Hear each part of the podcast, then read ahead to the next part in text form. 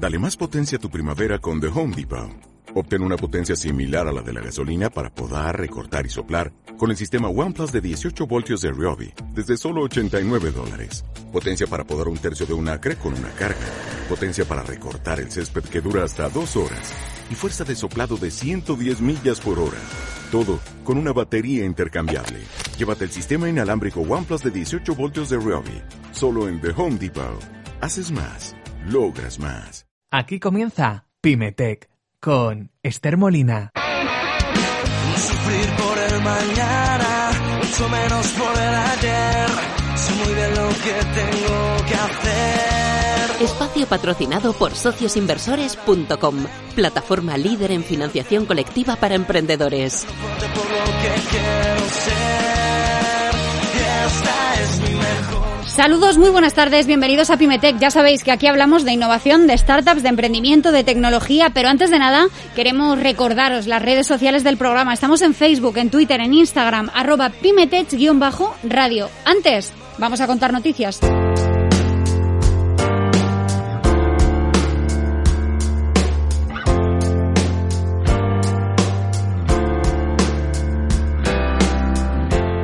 Endesa y Fundación Más Humano, con la colaboración de Generación Sabia, ponen en marcha Seniors al servicio de las pymes, un programa destinado a ayudar a las pequeñas y medianas empresas españolas que se hayan visto afectadas por el impacto económico derivado de la pandemia, lógicamente de la COVID-19. Esta iniciativa se engloba dentro de Endesa Activa, enmarcado en el Plan Endesa de Responsabilidad Pública contra la COVID, presentado por esta organización al inicio de la pandemia y dotado con 25 millones de euros para paliar la crisis sanitaria social y económica de nuestro país. y South Summit Vizcay Startup Bay Meetup, el encuentro omnicanal creado por South Summit y su alianza en la promoción de la innovación, la Diputación Foral de Vizcaya, o sea, Vizcay Startup Bay, ha arrancado nueva edición en una inauguración en la que han participado, pues entre otros, Ainara Basurco, que es la diputada de la promoción económica de Vizcaya, María Benjumea, por supuesto, que es la fundadora y la CEO del South Summit.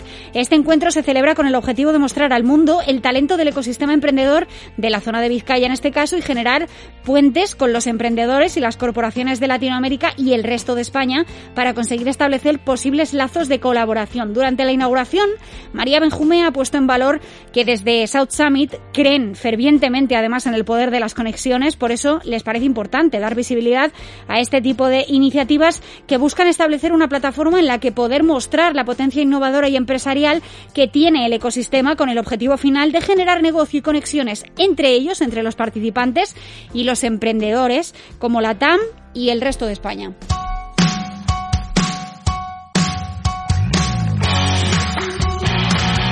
Pymes, innovación, emprendedores, nuevas tecnologías. Escuchas Pymetech.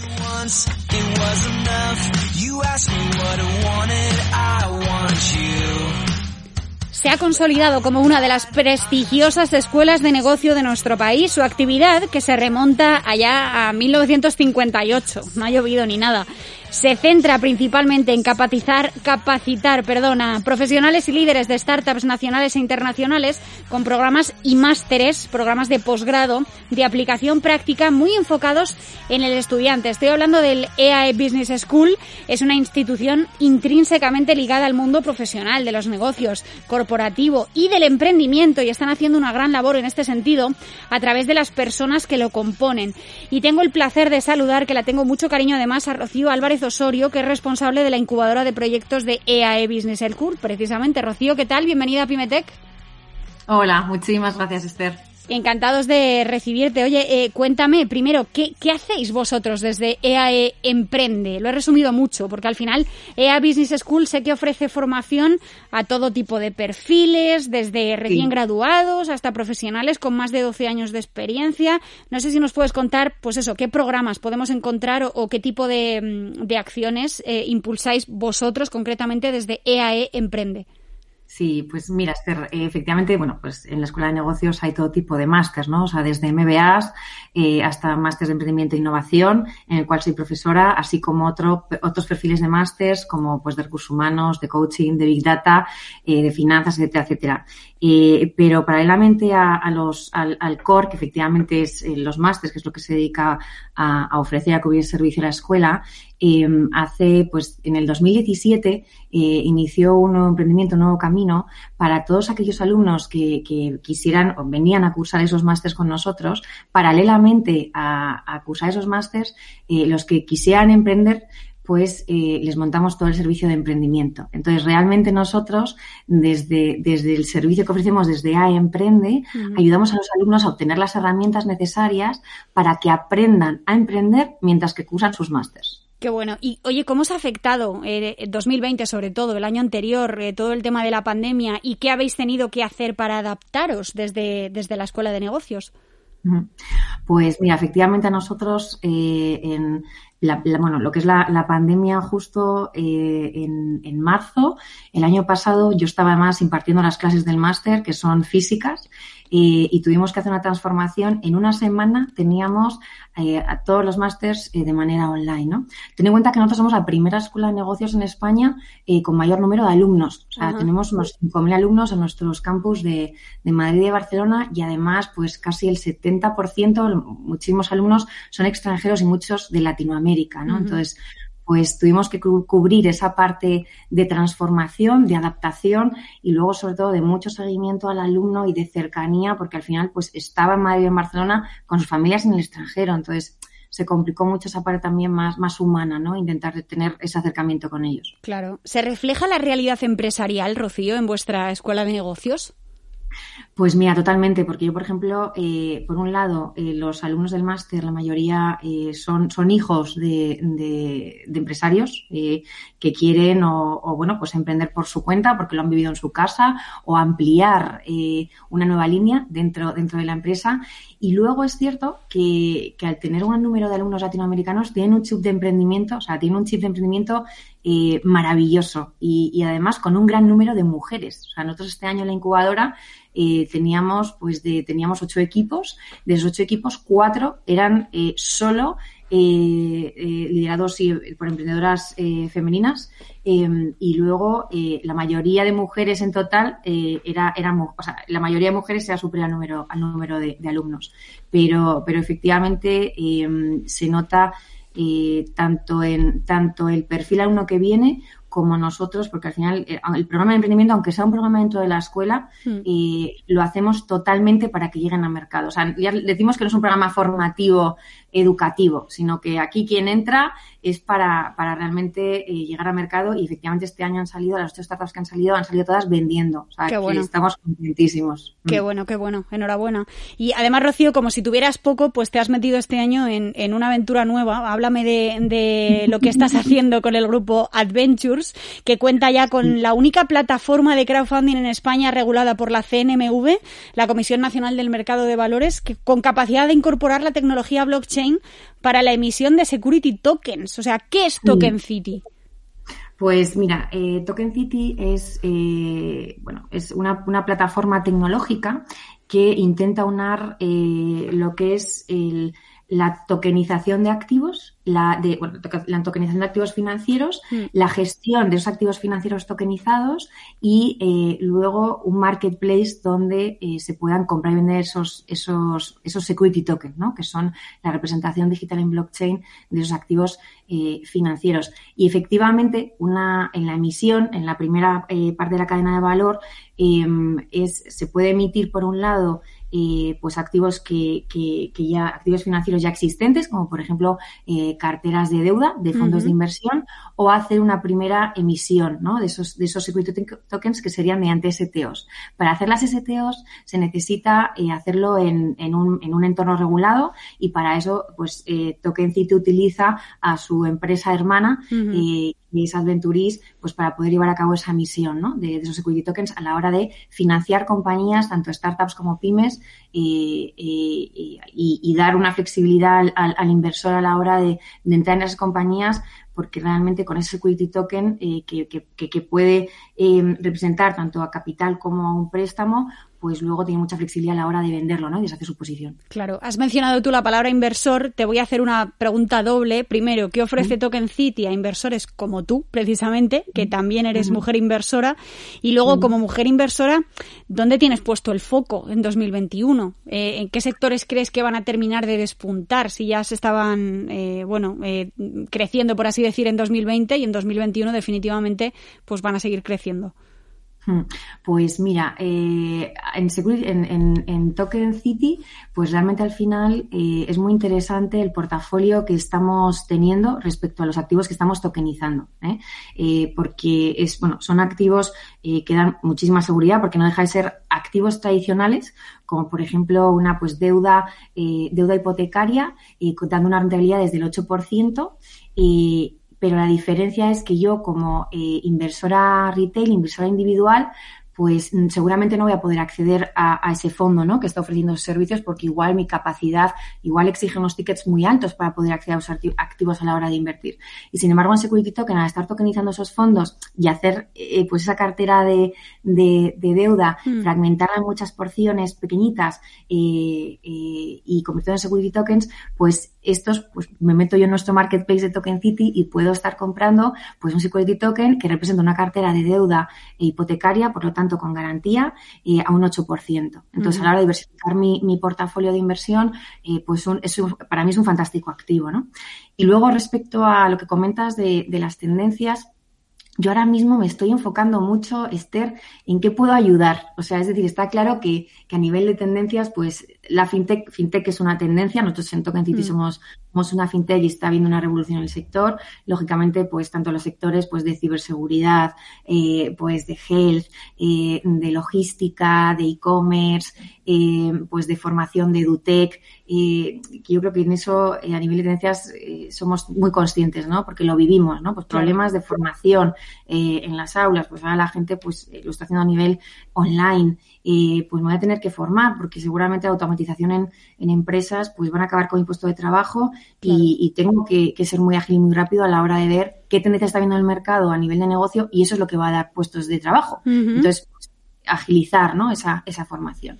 Pero yo ahí es, me estoy metiendo en, en, dónde puedo estar ayudando yo con, con el valor añadido que, además de dinero en esa parte de Smart Money, ¿no? De, de, lo que yo conozco en fundaciones o en asociaciones en las que pueda, en las que pueda ayudar, ¿no? Y, y una de ellas, pues, por ejemplo, es en, en, en bueno, en, desde la Comunidad de Madrid se, se va a lanzar o, me, han, me han enredado, ¿no? Para, para meterme en una, en una iniciativa que, que están lanzando público-privada, eh, Madrid Open City, pues para ver eh, qué medidas eh, se pueden llevar a cabo para, bueno, pues atraer talento, e incentivar la economía y, bueno, pues intentar eh, en vez de estar pasivos viendo qué está sucediendo por el mundo, pues de una manera activa y proactiva incentivar la economía eh, y, ayudar sobre todo pues a, nuestro eh, bueno eh, red de, negocios y de atracción de talento y de, pues para qué podemos hacer para ayudar, ¿no? Qué bueno, qué bueno. Rocío Álvarez Osorio, responsable de la incubadora de proyectos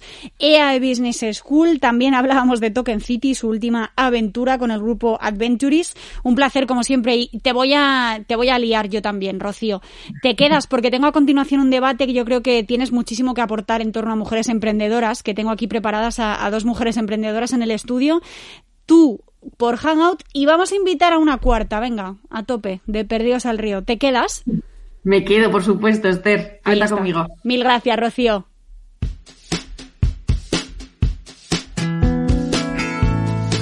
Estás escuchando Pymetech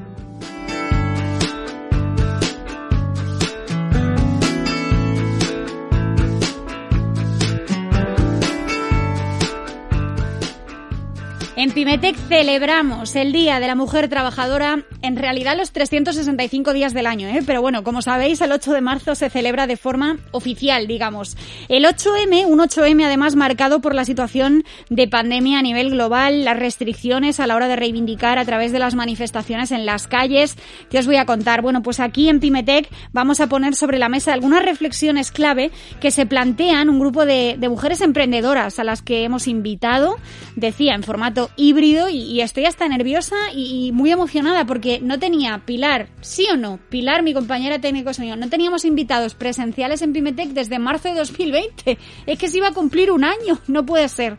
Tengo, las tengo aquí presentes y las saludo ya en el estudio. Tengo por un lado a Silvia Rivela, la CEO de Cohesionist y además cofundadora de Female Startup Leaders. Silvia, ¿qué tal? Hola, ¿qué tal, Esther? Muy bien, aquí estoy. Encantados de, verte, además de forma presencial. Y de que me hayáis invitado, o sea, es maravilloso veros. Gracias. Ahora, ahora nos vas a contar qué es eh, Cohesionist. Para empezar, tengo a mi izquierda, parece un partido de tenis, como echaba de menos esto, a Claudia Gómez Estefan, que es cofundadora y CEO de Seniors. Claudia, ¿qué tal? Bienvenida. Hola Esther, muchas gracias, muy bien, encantada de estar aquí. Qué ilusión, persona. Qué ilusión me hace. Y tengo a través de Hangout, fijaos, ¿eh? el experimento, a Rocío Álvarez Osorio, por un lado, que se ha quedado, ha aceptado nuestra invitación, responsable de la incubadora de proyectos de EAE Business School. Rocío, ¿estás por ahí?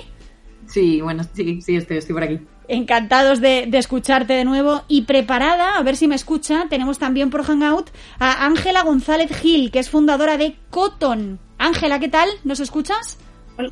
Hola, ¿qué tal? Os escucho, encantada, un placer. Oye, pues ya estamos todas. Eh, mil gracias de verdad a, las cuatro y si os parece, nos vamos a meter en faena. En primer lugar, me gustaría que por favor os presentarais de forma breve, sobre todo que, nos contéis en qué consisten eh, vuestros proyectos o, qué hacéis, ¿no? Detrás, qué hay, qué hay detrás de Senior. Claudia, por ejemplo, si quieres empezar tú, ¿qué es Senior?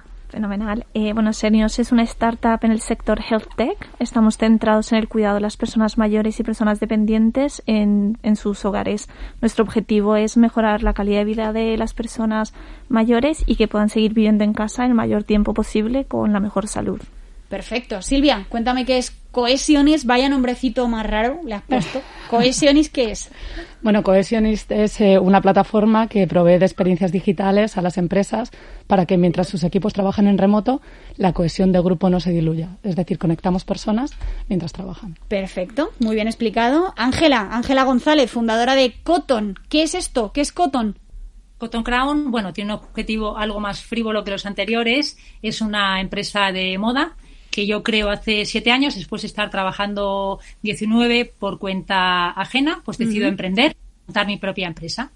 Qué bueno, pues oye, sí señora, enhorabuena también y muy valiente, ¿eh? vamos a hablar de esto también porque decidir emprender después de 19 años trabajando por cuenta ajena me parece también algo a destacar, desde luego. Y tenemos también, lo anunciaba al principio, a Rocío Álvarez Osorio, decía, responsable de la incubadora de proyectos de EAE Business School. Rocío, a ti te voy a poder ir más brevedad porque te acabamos de entrevistar, pero cuéntame, ¿podrías hacerme un pitch de 15 segundos? ¿Qué es EAE Business School? Bueno, pues AE School es una escuela de negocios eh, que lógicamente pues ofrece todo tipo de másters eh, y yo estoy enfocada sobre todo en eh, llevar lo que es el área de emprendimiento. Desde el área de emprendimiento ofrecemos un servicio totalmente paquetizado, un programa de, de, emprendimiento a los alumnos mientras que cursan sus másters. Ellos pueden ir montando su modelo de negocio y bueno, pues los que acaban siendo seleccionados, los mejores proyectos, acaban siendo incubados, nuestras incubadoras de Madrid y Barcelona, y hacemos un go-to-market que al final este año hemos acabado, pues de los ocho proyectos, los ocho han acabado vendiendo en el mercado. Perfecto. Bueno, pues hechas las presentaciones, eh, me gustaría empezar preguntándoos, fijaos también, hilando un poco con lo que comentaba Ángela, al final, eh, Silvia, ¿emprender por vocación o por necesidad? ¿Cómo lo ves tú? Porque se escucha mucho algún término por ahí, ¿no? De emprendedor en serie, emprendedor compulsivo. Eh, no, sé, no sé si tú has emprendido por necesidad o porque realmente nació una motivación que era inevitable emprender. No podías no hacerlo. Yo emprendí por, por vocación. O sea, de hecho, siempre me habían preguntado en la carrera si, si quería montar, estudiar arquitectura en su momento y siempre decía que no, que para qué, que eso era una locura y al final cuando me quise dar cuenta lo acabé montando. Entonces eh, fue vocación, pero bueno, también no voy a negarte que una parte de necesidad hay. O sea, que lo, que veía era que no estaba consiguiendo hacer lo que quería a nivel de servicio o de producto y, y que lo quería crear yo. O sea, y eso también me llevó, ¿no? Es una necesidad que conecta mucho con tu propósito interior. Desde luego. Claudia, ¿y en tu caso? En mi caso, bueno, también ha sido vocación. Yo vengo del mundo de la consultoría, llevaba siete años trabajando en despacho de abogados y estaba encantada, pero tenía, tenía el gusanito de que quería hacer algo por mi cuenta, a otro ritmo, otra velocidad y, y un poco más eh, innovador. Entonces, bueno, desde luego en mi caso fue mm, por vocación, pero entiendo que bueno que hay gente que también lo, lo puede hacer por necesidad. Entiendo que en el caso de Ángela, eh, lo tuyo claramente también ha sido por vocación, ¿no? Porque después de 19 años trabajando para otras personas, de repente, ¿cómo es esto? ¿Cómo surge Cotton? Decides, oye, pues quiero hacer algo, un proyecto mío. Cuéntame. Pues te diría que es eh, puramente vocacional, por un lado, porque siempre eh, había tenido esa idea, o sea, siempre era como algo que, que concebía, pero fue fruto de quizá una situación familiar en mi caso, que es importante. Tenía tres niños muy pequeños, eh, dos mellizos que fueron a estudiar fuera, se quedó sola la, la número tres y me dijo, mamá, todo el día estoy sola. Es verdad que yo por trabajo viajaba mucho, pasaba mucho tiempo fuera de casa y, lo había oído mil veces, pero esta vez algo me tocó y dije, bueno, esta niña tiene razón, ¿no? O sea, no sé si tiene sentido dedicar tanto, tanto tiempo al trabajo y yo que soy una persona muy familiar, tener la familia eh, en segundo plano. Y dije, es el momento, o sea, de hacer lo que yo siempre he querido hacer, o sea, y ahí, y ahí surge, o sea, es algo vocacional, pero también un poco eh, hubo un catalizador que fue el elemento familiar. Os diré que otra más que antes, pero bueno. Un impulsito, un impulsito que a veces también hace falta para terminar de lanzarnos. Rocío, fíjate, hace unos días leía que el número de mujeres directivas en España se había estancado en el 34% tras dos años de su vida y esto lógicamente es una muy mala noticia porque, ¿qué, en tu opinión, ¿qué sigue frenando la equidad de, altos puestos directivos, eh, sobre todo de, empresas eh, pues medianas y grandes? Eh, yo creo que ahí es, el, yo creo que el tema de, maternidad es algo que, o sea, se pone encima de la mesa siempre, ¿no? O sea, yo, por ejemplo, que también en su momento estuve en grandes consultoras trabajando, eh, cuando la mujer tiene que afrontar, eh, bueno, pues o soy madre o, me dedico a mi carrera profesional, ¿no? y es una decisión, yo misma la tuve, vamos, yo misma la viví, o sea, entonces ahí, si no quieres renunciar a ello, pues eh, tienes que tener mucha pasión por lo que estás haciendo. O sea, eh, para poder, eh, o sea, mucha pasión, convención y, y, en cierto modo, pues el, el, bueno, pues el querer luchar por ello, porque si no es, tiene un alto coste lógicamente físico, desgaste físico, desgaste emocional, que tienes que, ir trabajando, ¿no? Pero yo creo que es esa parte, es esa parte más, vamos, yo, la verdad fundamental. O sea, para mm. mí, yo hablo desde el punto de vista de experiencia personal, ¿eh? Sí, sí. ¿Y cómo podemos incentivar el cambio? Eh, Silvia, ¿por dónde, ¿por dónde tenemos que empezar o qué podemos hacer que todavía no se esté haciendo. Las políticas culturales y sociales de las empresas, para empezar, no sé si tiene que ser un cambio cultural, entiendo que sí, desde edades muy tempranas. Efectivamente, o sea, parte de lo que sucede, además de lo que está diciendo Rocío, es que hay una forma de trabajar en la que estamos acostumbrados y, por decirlo de algún modo, enquistados, o sea, y tenemos que evolucionar hacia nuevos modelos de trabajo. No solo modelos de trabajo, sino también culturas, o sea, las normas escritas y no escritas que tienen las organizaciones sobre cómo se actúa aquí. O sea, el liderazgo está cambiando, o sea, los líderes cambian, o sea, todavía hay mucha resistencia porque los que están arriba eh, pues vienen de, estar acostumbrados a trabajar de una forma pues más obsoleta, por decirlo de algún modo, y esto también nos afecta a las mujeres, mucho, porque, claro, desde quién habla más alto, quién habla menos o más en las reuniones, a eh, quiénes somos más inclusivos o menos inclusivos, eso es importante. Claudia, no sé si estás de acuerdo. Eh, sí, totalmente. Bueno, estoy de acuerdo con, con, las dos. En mi caso, personalmente, yo también soy madre, soy madre joven de, de, dos niños y evidentemente la maternidad es, es un gran reto eh, para conciliar y bueno, creo que desde las organizaciones a nivel político, a nivel cultural, hay muchísimo que se puede hacer para para empujar ¿no? La, la, conciliación, ver que sí que hay formas de hacerlo de manera equilibrada y mm. que no tienes por qué renunciar a tu vida personal o a tu vida profesional para poder llegar a un puesto directivo. ¿no? Mm. Y hablamos de puestos directivos en general, pero bueno, si nos, si nos eh, concretáramos un poco más en, en, el sector tecnológico, la brecha de género es brutal. De hecho, en, en tu caso, no sé si, si lo habrás notado más o menos, pero al final Senior sí que es una startup de base tecnológica y, como tú, o sea, eh, tú eres la CEO de tu empresa, pero no te creas que esto abunda. Eh, no, totalmente. Bueno, de hecho, de, nuestro sector, eh, somos la única empresa liderada por una mujer en el sector de cuidados eh, a domicilio, con bueno que, que, bueno que incluya o sin que incluya tecnología. De ah. hecho, somos la única empresa en España en este momento. Así, o sea, que sí que sí, sí que sí que hay una brecha y bueno, y la parte tecnológica muchísimo, muchísimo más. Yo creo que hay un factor también de que se tiene que impulsar desde pequeño a las chicas a la mm. ciencia y a, y a otro tipo, bueno, no, no segregar desde pequeños, ¿no? Las mujeres eh, unas carreras y los hombres otras, sino dar las oportunidades por igual y que obviamente hay carreras que pues siempre tendremos chicos y otras que siempre tengan más chicas, pero tener igualdad de, mm. oportunidades. De hecho, bueno, eh, se, me, se me viene a la cabeza que ni, ni os cuento cuando hablamos de, de, perfiles, por ejemplo, de mujeres inversoras, porque Rocío es una mujer inversora eh, y no es fácil, incluso en mi caso ya sí, porque las tengo muy localizadas, pero hay compañeros míos periodistas que os sorprendería la cantidad de veces que me dicen, jolín, es que me cuesta acceder a perfiles de, de mujeres eh, directivas y de mujeres inversoras, Rocío. Esto pasa, ¿eh? Sigue pasando. Es que parece que estáis escondidas pero no, la realidad es que además sois un montón y que estáis deseando visibilizaros. Yo, o sea, yo realmente, eh, eh, no sé cómo decirlo, eh, desde siempre he estado rodeada de, mujeres pues con, mucha ambición, ¿no? O sea, yo, pues fui un colegio mixto, pues te, tratan exactamente igual, ¿no? A chicos y a chicas, y luego en la carrera, pues eh, eh, no sé, igual la universidad, pues en ese aspecto eh, fomentaba mucho el, que tú pudieras llegar a donde quisieras. Y, y luego, pues en, el MBA eh, y luego en, en, el mundo de startups inversión que te vas metiendo, al final también cada, cada uno se va rodeando de la gente que comparte sus mismas eh, experiencias o sus mismos, bueno, inquietudes. Mm. Entonces, yo es un mundo que lo tengo muy, muy insertado desde siempre, ¿no? O sea, yo miro alrededor y, y, tanto el círculo de amigas como el círculo de profesionales eh, pues bueno, eh, sí que es cierto que, igual, pues no lo sé, si vienes de círculos distintos, pues cuesta acceder, pero mm. Eh, yo creo que hay que mirar, yo creo que también hay que saber mirar, ¿no? porque, vamos, ahora mismo hay cinco mujeres ahora mismo que estamos ahí sentadas con, contigo, Esther, mm. y y perfectamente tenemos impacto en, la sociedad, ¿no? Entonces, yo creo que hay que saber mirar, sí. Ángela, eh, no sé si, imagínate que hay por aquí, que seguro que lo hay, eh, nuevos emprendedores o jóvenes emprendedores que estén escuchando el programa. No sé si podrías destacar, fíjate, eh, más allá de las dificultades que te hayas encontrado, algún error que recuerdes que hayas cometido en el camino y, y del que hayas aprendido sobre todo. No sé si te viene alguno a la cabeza. algún error.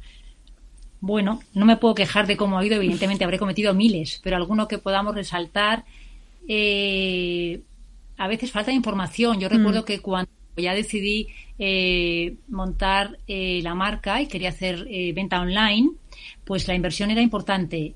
Al principio, pues pensaba pensaba costearla yo, pero luego me hablaron de unas ayudas que había, por ejemplo, de la Comunidad Autónoma de Madrid y efectivamente además la obtuve, o sea, tenía todos los requisitos, eh, opté a ella y la cantidad de papeleo fue tremendo, igual tardé dos meses, pero realmente era una ayuda pues mm, bien, o sea, 3.000 euros que, que en aquel momento era lo que costaba hacer la página web que yo quería montar, mm. con lo cual pues eh, información, información, información, aunque a veces sea agotador, eh, buscar ayudas en todos sitios, eh, preguntar.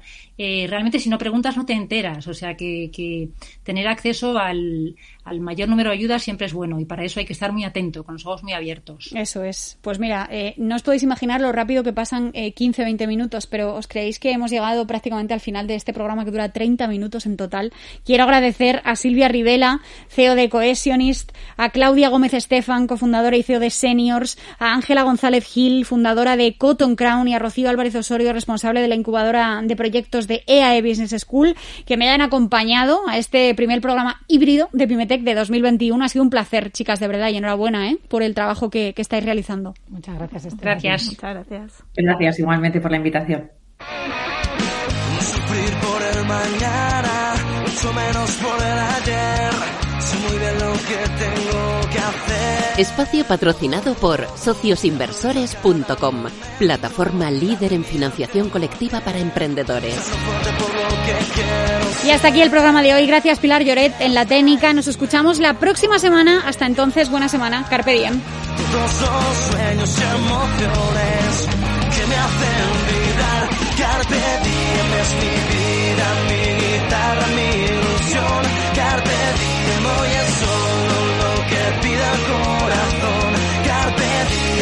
frase que me hace